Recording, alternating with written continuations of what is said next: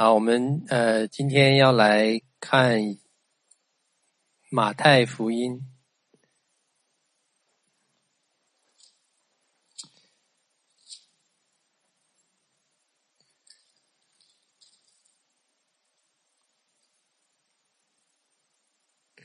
马太福音当中的第七章十三节，十三。到二十三节啊，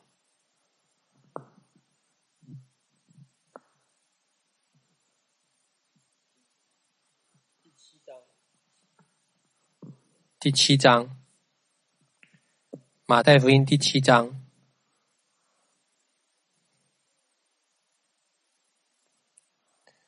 马太福音第七章十三到二十三节。大家都很熟悉的一段经文，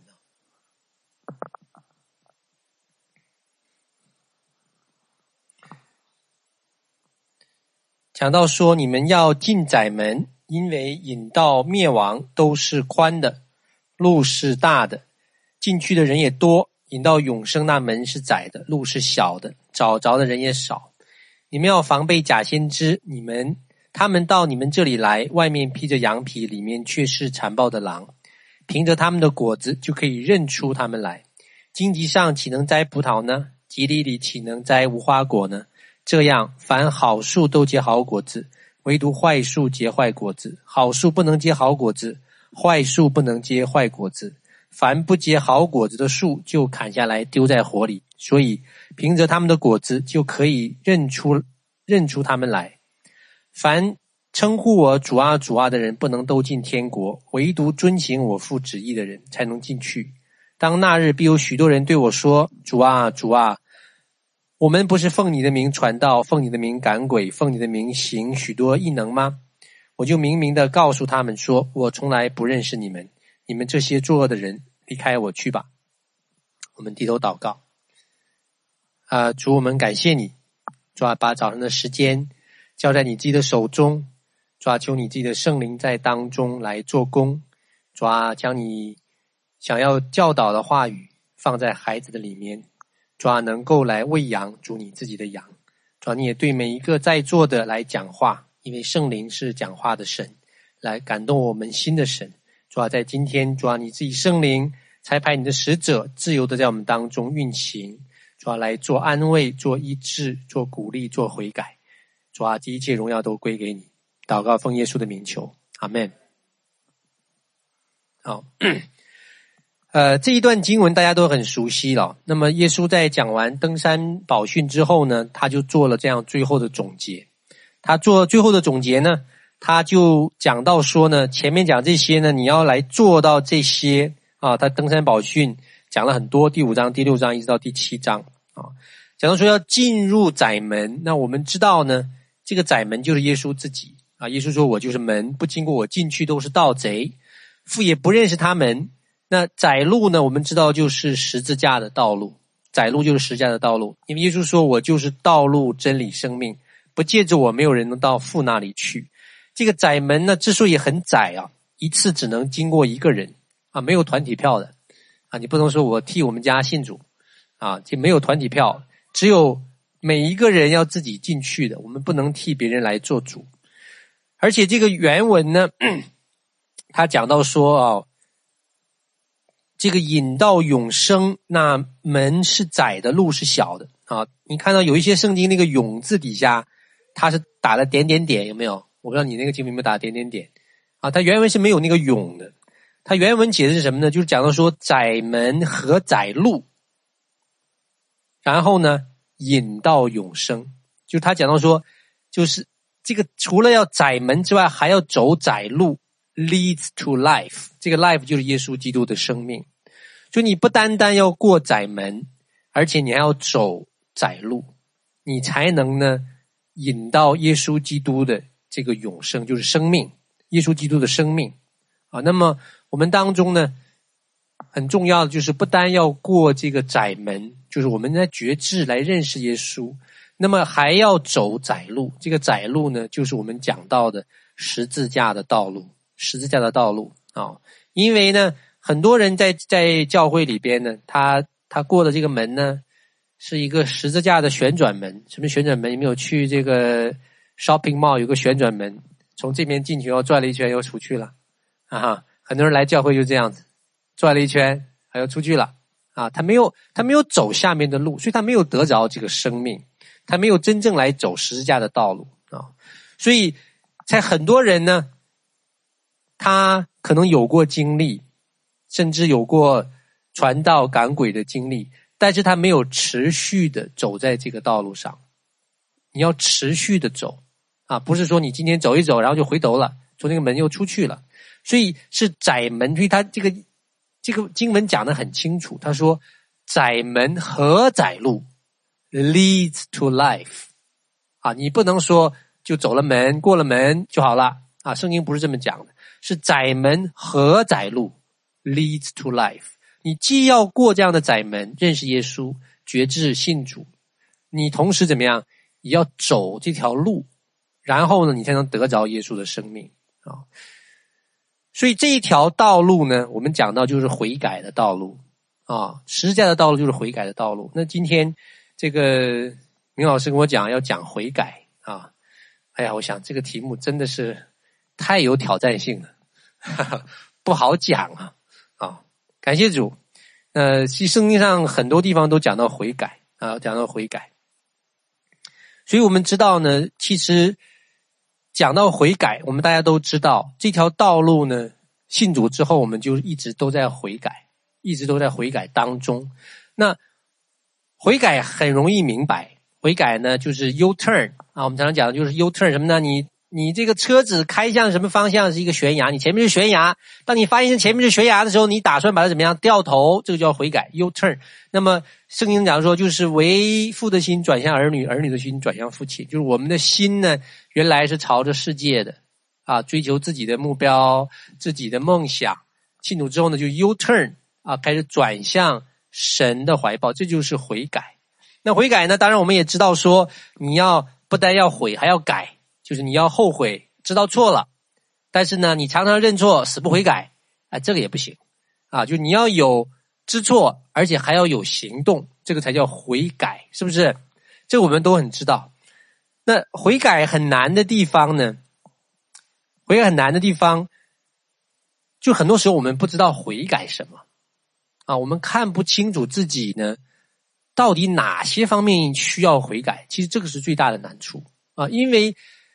大多数人，大多数人都还觉得自己呢不是什么太糟糕的人，都觉得自己还不错。哎，不是最好，不完美。我也知道我不完美啊，有脾气，有时候会有不不好的想法。但是呢，我们都知道我应该不会太差吧？哈哈，应该还好啊，应该还说得过去啊。就是我们人都是这样子。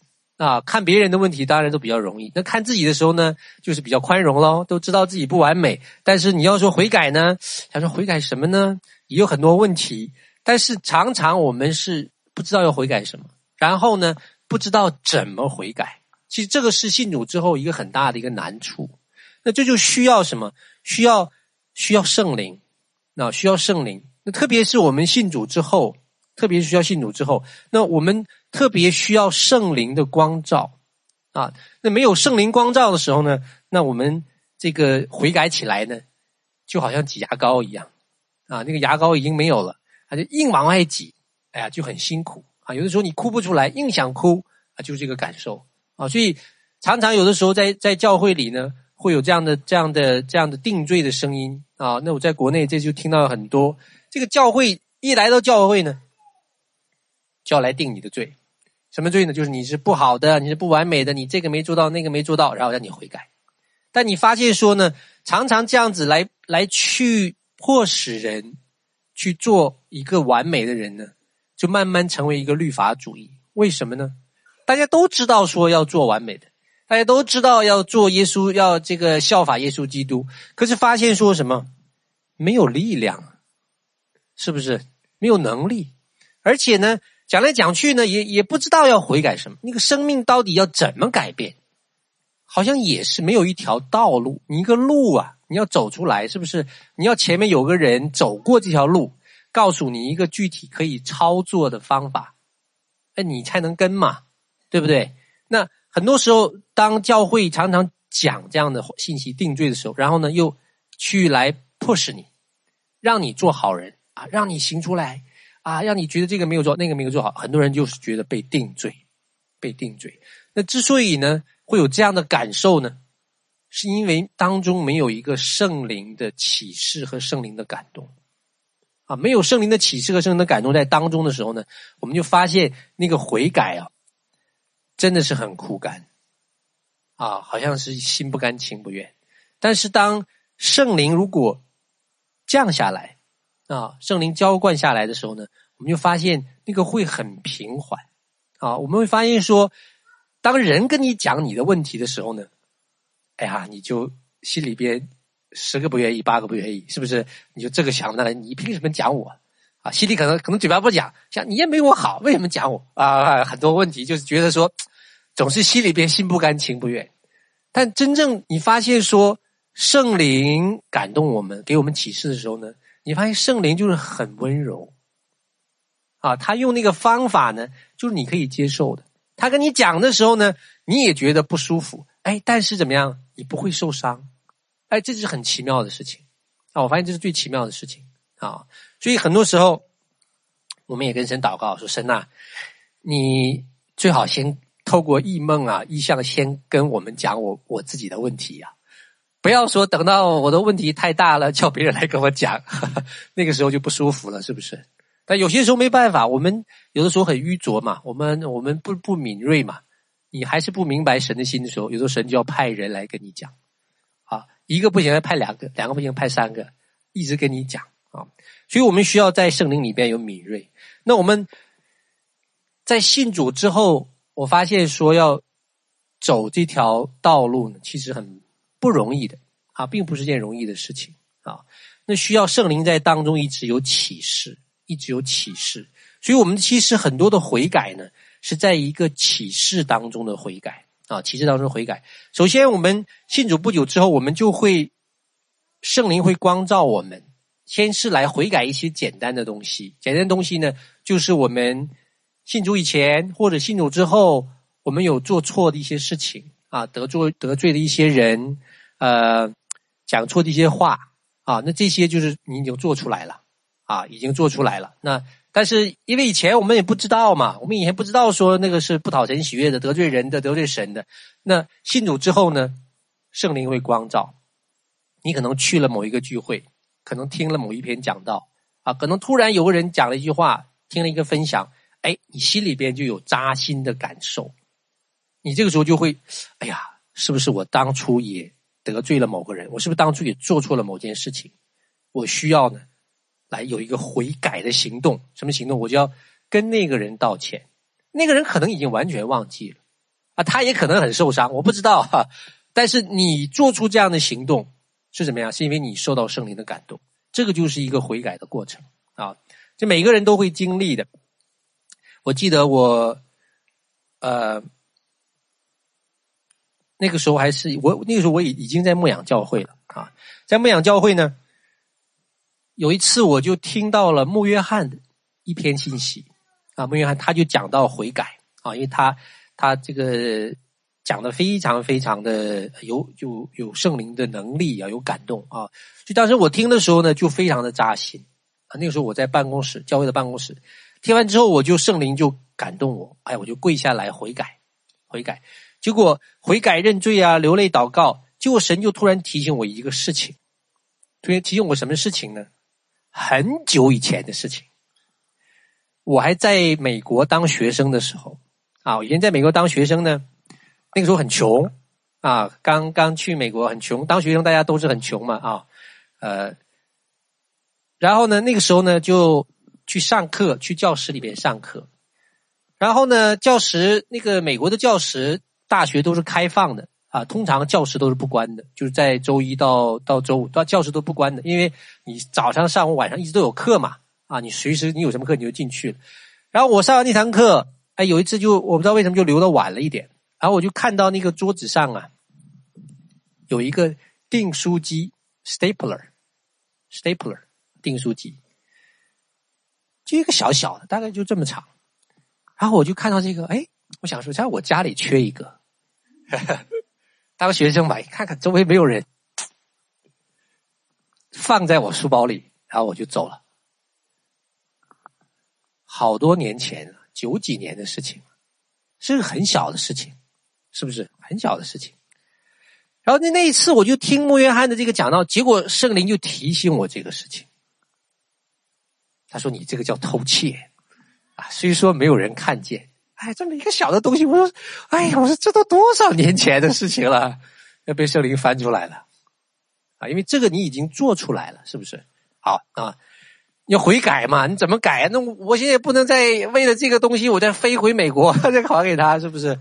后来我想，好，那也好，要悔改怎么改？我就去商店买了一个，买了一个新的，然后呢，我就把它打包，写了一个纸条。”说啊，以前呢，我就拿了这个东西，很早以前，呃，现在我要把它还回去，我就写了一个小纸条放里边，然后呢，打了一个包裹，花了一些钱，给他直接邮到以前那个学校，就邮回去了，邮回那个办公室，我也不晓得他们怎么处理啊，但是神感动我，我就要来做这个事情，就是一个悔改的行动啊，所以当如果是有人跟我讲这个事情的话。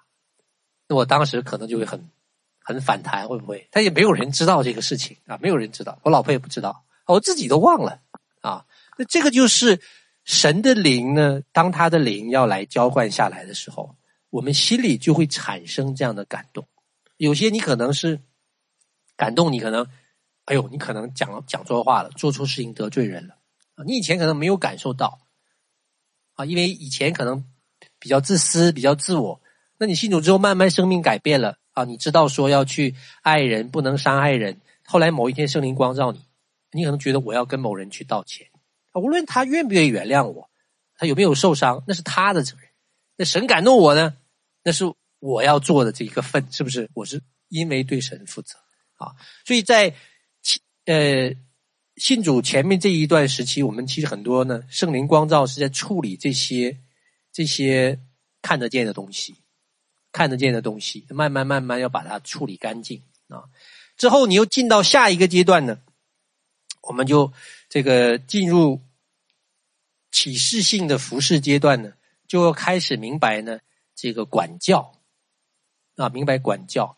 那管教呢，以前呢我们不是很明白管教，你常常觉得说管教大大概都是做的不太好的。啊，在父在家里边，我们的孩子都是最闹的那一个、最吵的那一个，才被被打屁股。结果发现说，当我们进入这个被开启的阶段，开始进入启示性的服饰，开始明白这个神讲话的方式啊，开始进入圣灵的工作的里面呢，我们就发现说，哦，其实原来被管教啊是很正常的事情，正常的事情。为什么会被管教呢？因为圣经上讲的，希伯来书讲的说，他爱的，他必管教，因为他爱我们，他必管教我们。那管教原因是什么呢？我常常发现说，神管教我的地方呢，都是我认识不到的，所以他在管教你嘛。啊，因为什么？我们认识不到说，哎，这个领域，这个方式呢，不是在神的心意当中。认识不到，所以神呢就要用一些的方法方式来打我们的屁股啊，当然很不舒服啊，很不舒服。但到这个阶段，是因着我们生命呢已经长进了。就你如果从这个属灵年纪来看呢，你已经脱离了婴孩的阶段啊。你在一个刚刚信主小婴孩的阶段呢，父母是不会打你屁股的。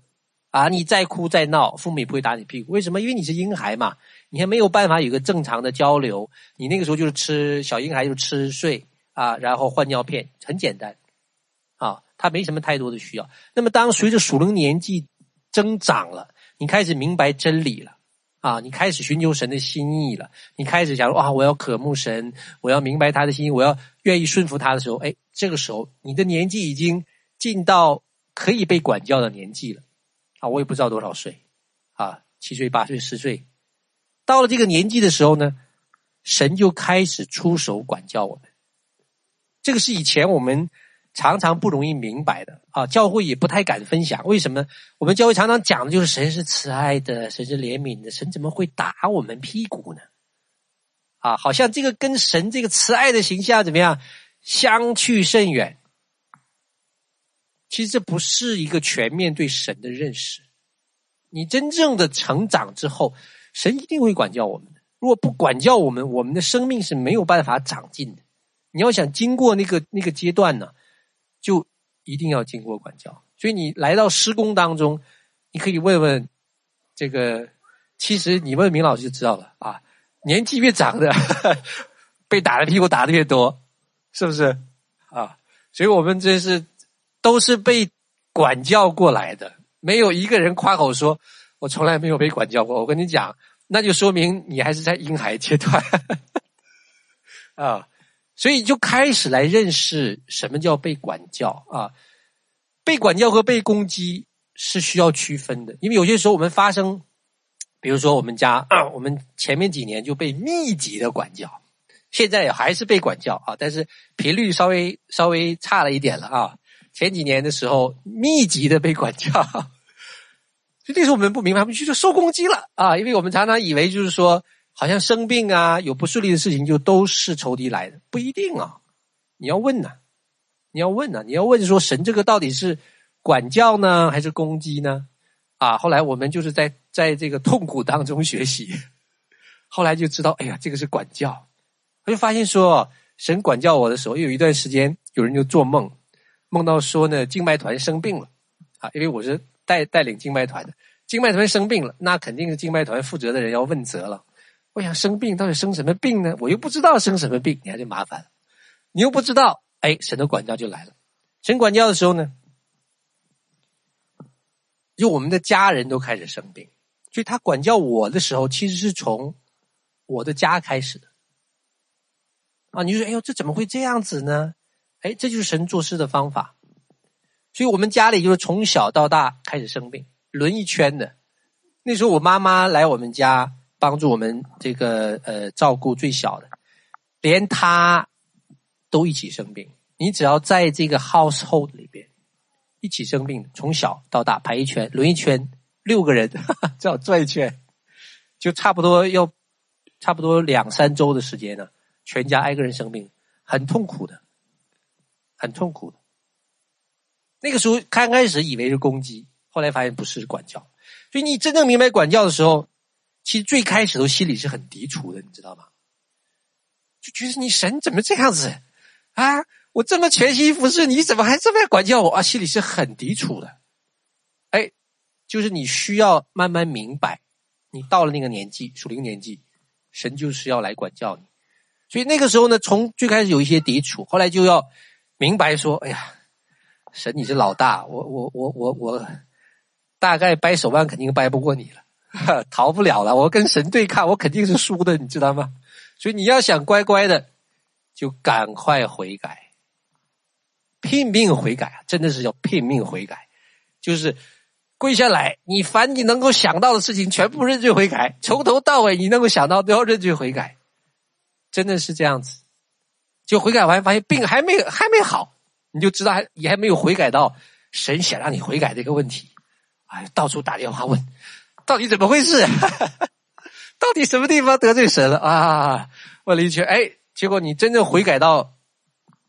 神要来对付你那个问题的时候，病马上就好了，病马上就好了啊！所以那一段时间，我们在敬拜团里边，哎，就是来磨我们很多生命当中的这样的谦卑啊、顺服啊、得胜巫术啊。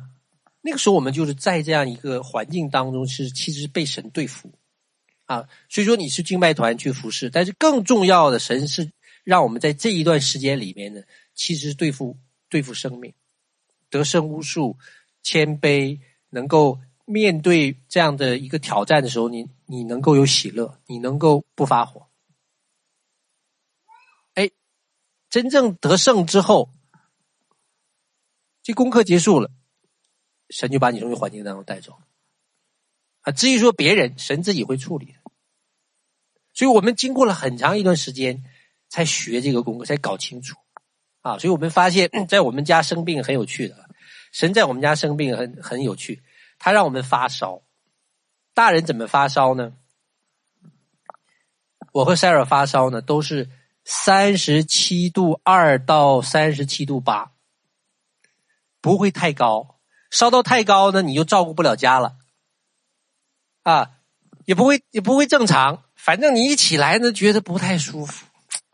一凉呢，有一点发烧，然后你什么事情还都能做啊！哎，这个神真的是太厉害了，是不是？所以神要对付我们很多方法，所以就不要硬心，是不是？赶快悔改啊！啊，赶快悔改。所以这个就到了这个阶段呢，我们就来分辨说，哎，什么是管教，什么是攻击。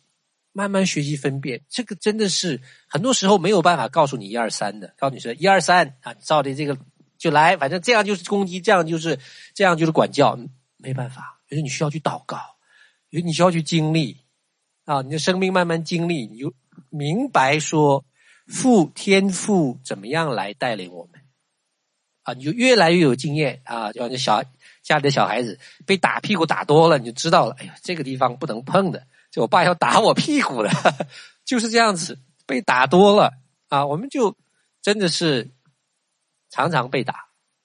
之前那一段时间，现在也被打，但是少了一些了啊。很多时候，明老师也被被管教，我们底下人都跟着管教。有的时候，神是这样子做工的，啊，神这样子做工，就你你这个施工的负责人管教底下人都要跟一起受管教，程度上不同。就属灵的律啊，属灵的律。当然，神会根据不同的属灵的年纪呢，神会做不同的工啊。那都让大家一起学功课。其实这个在旧约里边都是有这样的教导，有这样的教导啊。那这个就是我们需要来经过这个阶段。那个阶段呢，真的是主动要悔改啊，因为说，哎呀，这个不悔改，这个事情就过不去啊，就过不去。就需要我们在这个里面呢，来持续的靠着圣灵来做工啊。那第三个呢？第三个就是要悔改，因为在侍奉当中，比如像这些人说称啊主啊主啊，呃，这人不能都进天国，为什么？他们也有传道，他们也赶鬼，他们也行异能，为什么他们不能进呢？其实讲到底呢，我后来发现，他还是没有在这条十字架的道路上持续的悔改。因为悔改这个功课哦，你必须要持续，而且是靠圣灵，我们自己做不了这个事情。因为悔改是一个属灵的东西，是一个属灵的律，世界没有这个东西的。你去哪一间公司上班，你去哪一个学校教书，有教悔改的？我问问你，有吗？你去公司培训，他教你悔改有吗？没有，唯独在教会里。唯独在讲到属灵原则的时候才讲悔改，而且今天教会里都不太讲悔改，成功神学、恩典福音都不讲悔改，是不是？甚至欺骗人说你不用悔改，因为他不明白这是一个属灵的律。这个律呢，在灵界是有功效的，因为我们有了耶稣基督的宝血，我们只要来应用真心实意的来悔改，哎，在灵界就有功效。灵界有功效之后呢，就可以堵住破口，就可以满足父神的心。那这是一个属灵的事情，所以属灵的事情对于属肉体的人来讲，你就不能靠肉体来行。那个就是出于圣灵的，讲讲的很简单。你要想怎么悔改，悔改什么，这本身就是出于神的时候。所以你我们在走这条十字架道路的时候，就是你一边走，神一边启示，我们一边悔改，然后这个生命呢，才会持续的成长，但是其实有一个很难的问题是什么呢？就是在服侍过程当中呢，当我们赶鬼啊、医病啊、这个传道啊，当有果效的时候，教会大了啊！因为我之前就认识有真的是有不少的传道人是这样子，很可惜啊！我在大陆见过，教会小的时候。人都很谦卑的，你知道吗？最开始教会成立的时候，没有地方聚会，在公园，在家里，人都很谦卑。非常谦卑，凡事寻求主。然后教会慢慢慢慢大了，哇，有几百人了，有分堂了，买了产业了，哇，有学校了，有这个有那个，人家也请你去讲道了。哎，这个时候人的生命根基性的问题就出来了。为什么呢？他有果效了，有果效之后呢，人的肉体就愿意任意而行。所以这个时候，如果你在不明白神管教和攻击，他以为他做大了，他是他的教会大了，事工大了，他会受到更多的攻击嘛？是不是？人都是这样想。他不明白说，其实很多时候是神的管教。他不明白，所以这个时候呢。他就任意而行，就像扫罗是一样的，在旧约那个扫罗，他就用这样的侍奉的果效、恩赐和知识呢，来代替十字架的道路，因为他看到教会这么大啊，我这么有能力，这么有成就，这么多人都喜欢我、拥戴我，人对于悔改就越来越弱。为什么呢？因为人是看成绩的，而且还有一个 更妙的事情，就是当我们偏离了神的道路，然后呢，很多时候呢，没有行在神心意当中的时候，你的侍奉还有果效。我跟你讲，这个是最致命的，这个是最致命的。很多大有能力的仆人，他们就在这方面跌倒，你知道吗？他们出去赶鬼，还赶得出去；被人按手，圣灵还在做工；医病还医得了。哎，所以他一回家，挺好的嘛，圣灵能力很强啊。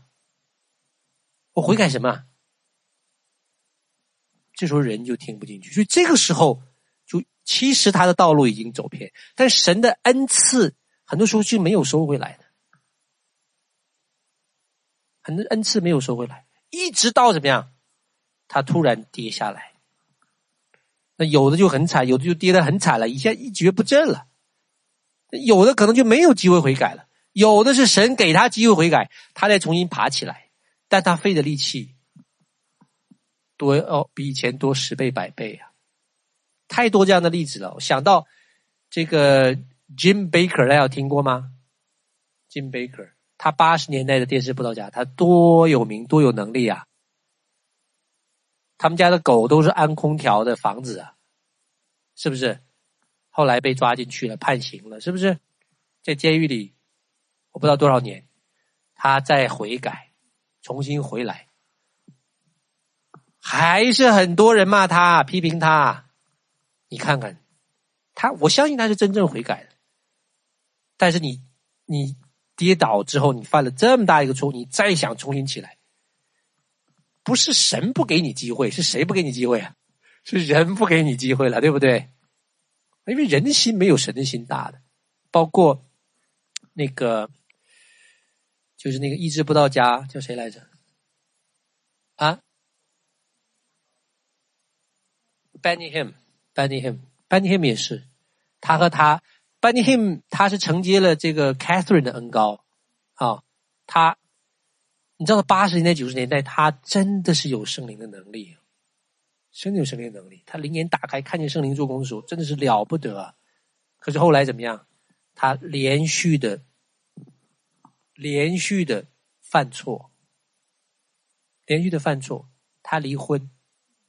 他不是因为婚外情的缘故离婚，然后呢？他后来叫人家发现他有要收一些钱，啊，收一些钱。后来神就不断透过先知跟他讲啊，啊，不断透过先知跟他讲，他都无动于衷。我不知道后来发生什么事情，他突然回转过来了，突然回转过来了，跟他的太太要复婚了啊，整个侍奉重新都调整。可是这个时候你怎么样？他发现他在很多人心中已经不被接纳了。啊，很多人起来攻击他，而且他的恩膏怎么样？有明显的在减弱。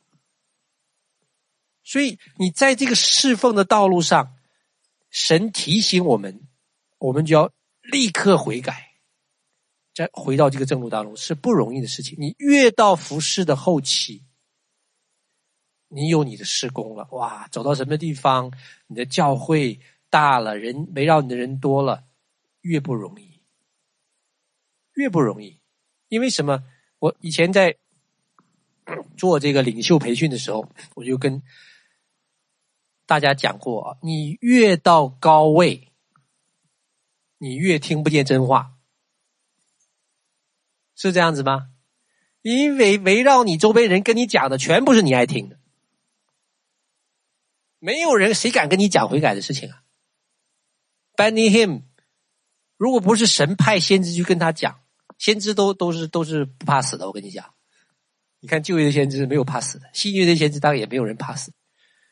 这些人才敢去跟他讲，他自己团队里的人有几个人敢跟他讲呢？有人敢跟他讲吗？恐怕很少。所以你越是到高位，而且你服侍的时候，你的果效又没有减少的时候。你这个时候要悔改，哎呀，很不容易。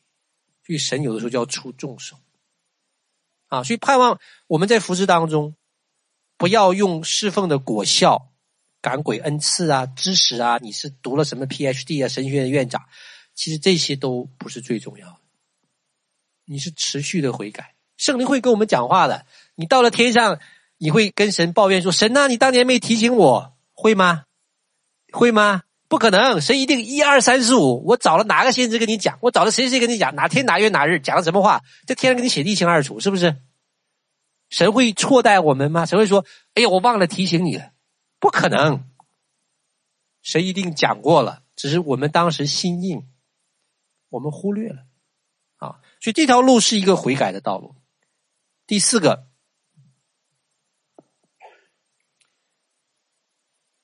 那在悔改的过程当中呢，我们需要圣灵的启示，有启示性的悔改。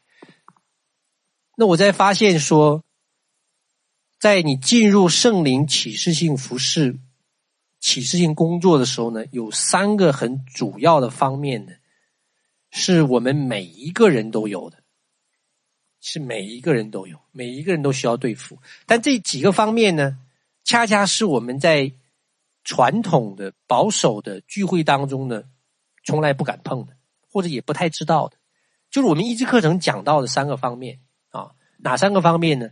第一呢，就是巫术，巫术的势力啊，几乎每一个人，我们在巫术的这个领域，我们都需要被对付、被洁净。巫术就是掌控，你用你不正确的方法。去影响别人，用情绪、用言语、用怒气、用期待，去来掌控别人，或者是说呢，你的权柄导致你不该你的，你不在其位却谋其政，你不是这个小组的领袖，你却要做小组的决定，你不是施工的领袖，你却要来来去影响施工的带领者，啊，这就是不在其位却谋其政，或者你在其位不谋其政，你有这个权柄位置，但你不做权柄的决定，都带来无数。啊，包括用情绪啊，用这个这个态度啊、言语啊、怒气啊、金钱很多方式。那这些就是我们一直课程讲到的这些巫术，每一个人都有，每一个人都有，因为这个世界就是这样行的，就握在恶者的手手下。所以，当圣灵一定要启示，一定要有真理，先要明白自己。哎呀，我自己生命当中。有这样的问题，我的所行所做，这是不在爱中。什么讲到底，什么是巫术？就是不在爱中。你没有尊荣神造人的那个次序，你没有去尊荣别人，你用什么？你肉体的方法去影响别人，不是在爱的方式，就带来巫术。你没有行在爱中，就行在巫术当中，很简单的。啊，所以神的。真理要先来启示，你会发现自己哦，原来我在这方面原来是有需要悔改的，而且这个过程是不是一天两天的？不是说我今天听了这堂课，我第二天生命就改变啊！我我们这次去宣教的时候，在我们当中有个有好几个姐妹就是这样子，第一次讲巫术，哇，都很兴奋，哇，悔改都举手，哟，对我有，我有，我要悔改。啊，明老师给他祷告，看到巫术的灵就离开了。然后我们到了下一站，一一一敬拜啊，他又睡着了。他就很困惑，就是怎么回事呢？你不是都替我释放了，怎么巫术又回来了呢？巫术是一种生活方式，是一种生命的状态。如果你心思意念当中一直都有很高的期待，你一直都期待，一直都想要用情绪去操纵别人，你一直都有错误的期待，可以把那个鬼赶走。你一有破口，这不又回来了吗？所以你得胜巫术是一个生命转化的过程，是你持续的来对付。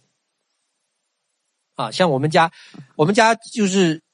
常常的会这个以前我们明白巫术之后，我就发现说，哎，我们我和 Sarah 之间，我们彼此都会彼此的掌控对方，就错误的影响对方啊。他对我有期待，我有他对他有期待啊。那这个期待呢，不是在神的心意当中，是人的肉体啊。我们对小孩子呢，有的时候也会有什么怒气，因为怒气比较快嘛，他不听话，你一发火，他就害怕了。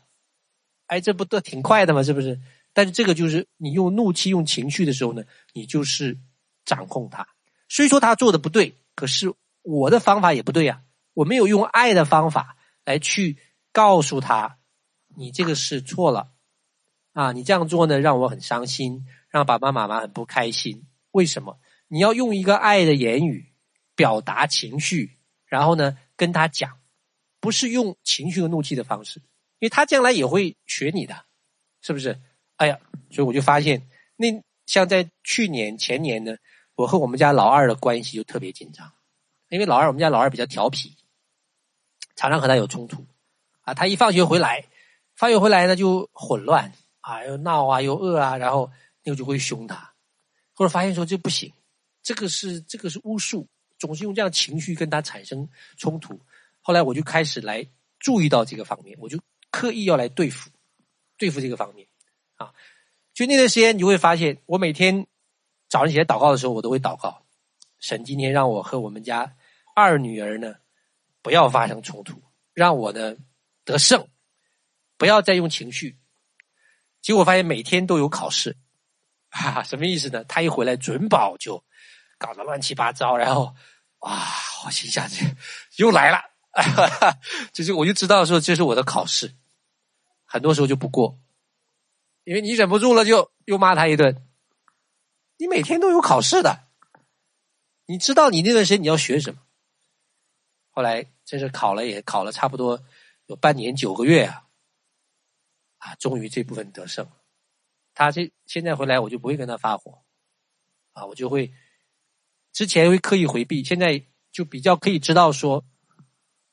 看到他这样的不正确的行为啊，或者他有一些的这个行为表现呢，就用温柔的方式啊，要对着他的眼睛跟他讲发生什么事情啊，就不是用态度和情绪啊。这个这个功课很小，可是也学了很久啊，学了很久，这个部分才得胜。所以现在我和他的关系呢就非常好。啊，以前有一段时间我跟他讲说，我说抱抱，他都不跟我抱。小孩子知道他讲不出来，可是他知道这个人对你很凶啊，他知道。现在他跟我关系非常好啊，因为是我先改变他，你不你不可能要求一个四五岁的孩子改变嘛，是吧？你先改变，哎，他就改变了。就是巫术，这是一个生活模式和生活方式啊，你要知道这方面的真理啊，你已经上医治课程的，就好好听这堂课。然后第二个呢？需要悔改的，就是孤儿的心，啊，第一个是巫术，第二是孤儿的心。孤儿的心也几乎所有的人都有。其实也很简单，就是因为我们成长了这么四三十年、四十年、五十年，我们没有一个人是从天赋的眼光看我们自己的，这太正常了。从小长大，爸爸妈妈怎么看我们，我们怎么看自己。爸爸妈妈没有爱，我们就去外面找，是不是？那。这个你的老公怎么看你，或你觉得你自己怎么看你？所以有我们看待自己的价值位分呢，不是在神的眼光，就产生问题，产生什么问题呢？极端的就是这个自卑、忧郁，因为你觉得世界你没有价值嘛，你是要用世界的方法衡量你，你觉得你要带什么名贵的包包、开海鸟车、有钱才有价值，你把你的价值是建立在外在上面，或者呢，你很极端的就是暴怒啊，跟别人争吵啊，我要得第一，呃，我永远要得第一，我要做最好的，为什么？你觉得你走在金字塔的尖上呢，你才有价值，就是有很多不同的反应，就是果子。其实每一个人都有，包括我们里边对人的嫉妒、增进、比较，这些的根源都在什么？都在我们的自我价值。你为什么要比较？你为什么要嫉妒别人？因为别人有的你没有啊，你觉得不舒服啊。因为就比较，因为你要把别人比下去啊。就是你可能嘴上没有讲，为什么你要把别人比下去？因为你要体现你的价值。所以，每一个人在成长过程当中都有这样的问题，只是哪一个方面？那这些东西呢，需要悔改，一定需要圣灵的光照。你不光照的时候，我们就认识不到这一点。说，原来我有孤儿的心，原来我有比较的问题、嫉妒的问题，我有自我价值的问题。那这一部分你认清楚了，你才能来说：“哎呀，我来悔改，神啊，我错了。”我没有按照你的眼光看待我自己，我一直都拿世界的眼光，拿别人的眼光，拿我自己的眼光，所以就产生这么多的问题。所以神的灵一定要光照我们，我们才知道悔改什么。因为有些时候我们不知道悔改什么。哦，所以这个第二个方面，这也是一个什么生命的改变？你靠一天两天做不来的啊！所以我们上医治课程今年已经开到第四期了，是不是？啊，第三期。就听到很多弟兄姐妹分享说，我上第一期的时候呢，像剥洋葱一样，先剥了两层，第二次上又剥了两层，第三次上一次课程又剥了两层，哎呀，终于看到核心问题了。那你说这是这神怎么这么麻烦呢？你为什么不就拿刀啪把它切开不就好了吗？太激烈了，一般人受不了。我跟你讲。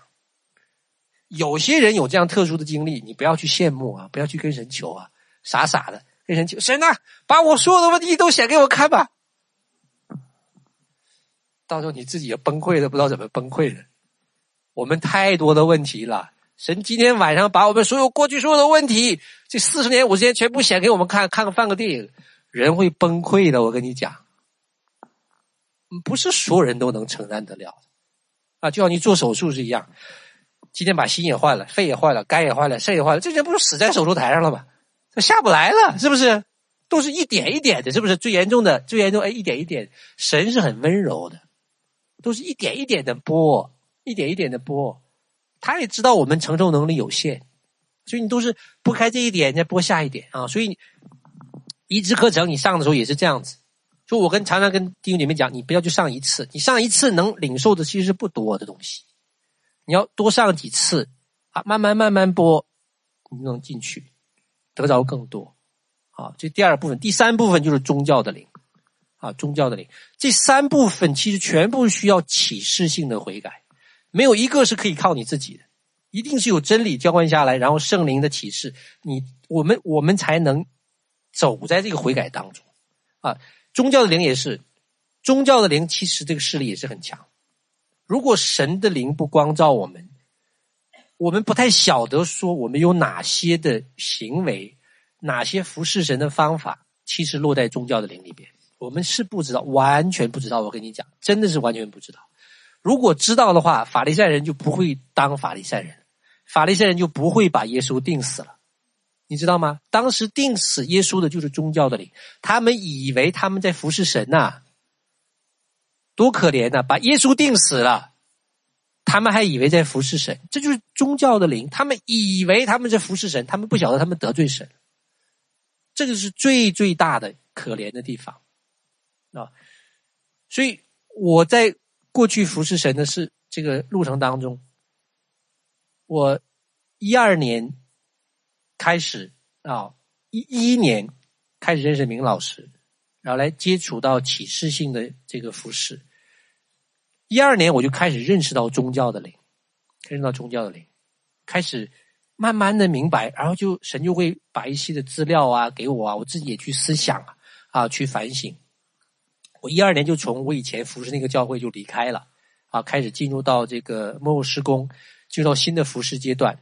啊，我还记得，经过了一年多的这个这个学习呀、啊、提升啊，我到了一三年，我记得有一次，好像是一三年，要不一四年，我在施工当中讲了一篇道，就是。关于得胜宗教灵的事情，那个时候我以为我都处理差不多了，我才讲的那篇道，结果讲了一篇道之后，那篇道其实很不好讲。当时我觉得自己现在想起来有点傻，为什么？那篇道很容易得罪人，你知道吗？我讲完之后，很多人就不来了，跟明老师讲说，说这个人讲的是什么东西，乱七八糟的。因为那篇道很不容易讲，你讲到宗教的灵是很定罪的，很让人不舒服的。很多人并没有预备好，啊！从那之后，我就知道这篇道不能随便乱讲，因为听了不舒服。可是我领受那个真理啊，领受了。可是你知道，你的生命要跟上，要把这些东西要拔掉啊，也不是一天两天的事情。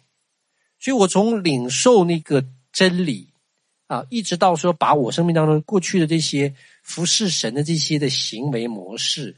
思想模式要一点一点的拔掉，我花了三年的时间，三年的时间呐！突然有一天我都不知道，突然有一天神就跟我讲，聚会的时候说，你宗教的灵已经对付的差不多了啊！我怎么突然听到这句话？我一回想起来，已经过了三年的时间了，就是一点一点的要有正确的观念进来，把那个错误的拿走，是一点一点的。虽说我已经在一二年的时候就领受这个真理了，开始甚至还出去教导，哎，在这里面讲了一篇道。可是那个时候还是很多的部分，所以这三个方面呢，这三个方面，第一个就是巫术，然后呢，孤儿的心，宗教的灵，这个是一个什么生命的改变啊？是一个圣灵启示底下持续性的悔改，你没有办法说今天。哎，请明老师给你赶个鬼，你回家就变成新造的人了。你已经是新造的人了啊！但是你持要持续呀、啊，你持续一辈子的功课啊！你你你这些东西都过了，还前面还有还有更多要悔改的，只是谁还没有到我们到那个阶段而已啊！所以这三个方面，呃，如果你真的是已经来到幕后施工，就呃恭喜你啊！你上了一次课程，恭喜你！你进到第三个领域，然后还有更多的，你要开始在这个三个方面呢，会被神越来越多的开启，来得胜，啊，来得胜，啊，好，求神来帮助我们。好，我们低头祷告。主要，我们感谢赞美你，主要因为你在经上记着说，要窄门和窄路。才能带我们到耶稣基督的生命，主要因为这条道路呢，是一条窄路，并不容易走。我们需要有圣灵的启示和引领，不断的在当中呢，来持续的悔改，我们的生命才能被更新，我们才能行在神你的旨意当中。主，我们求你自己的圣灵来光照我们，来启示我们。来光照我们，启示我们，让我们可以行在你的道路当中，我们就可以进入你的丰盛，我们可以进入到你的丰盛的里面，因为在我们的生命里边还有很多的房间，很多的领域是需要被洁净的，但我们信主了。三年、五年、十年之后，我们发现自己的盲点其实越来越多，因为在属灵的领域，我们还是很陌生。我们对于这个属灵的领域，我们真的是非常的渺小，非常的陌生。我们求圣灵来引领我们进入水深之处，进入到这个新的属灵的领域。我们不是单单活在物质界，我们乃是开始进入到灵界的服事。开始明白我们所敬拜的这位神，它是属乎灵的，它运作的原则，它运作的法则，也是属乎灵的。你就来开启，来光照我们更多的盲点，开启更多的房间，来光照我们里边更多黑暗之处。我们可以得胜，我们可以进入丰盛。谢谢你，耶稣，谢谢你，耶稣。这样祷告，感谢，奉耶稣的名求。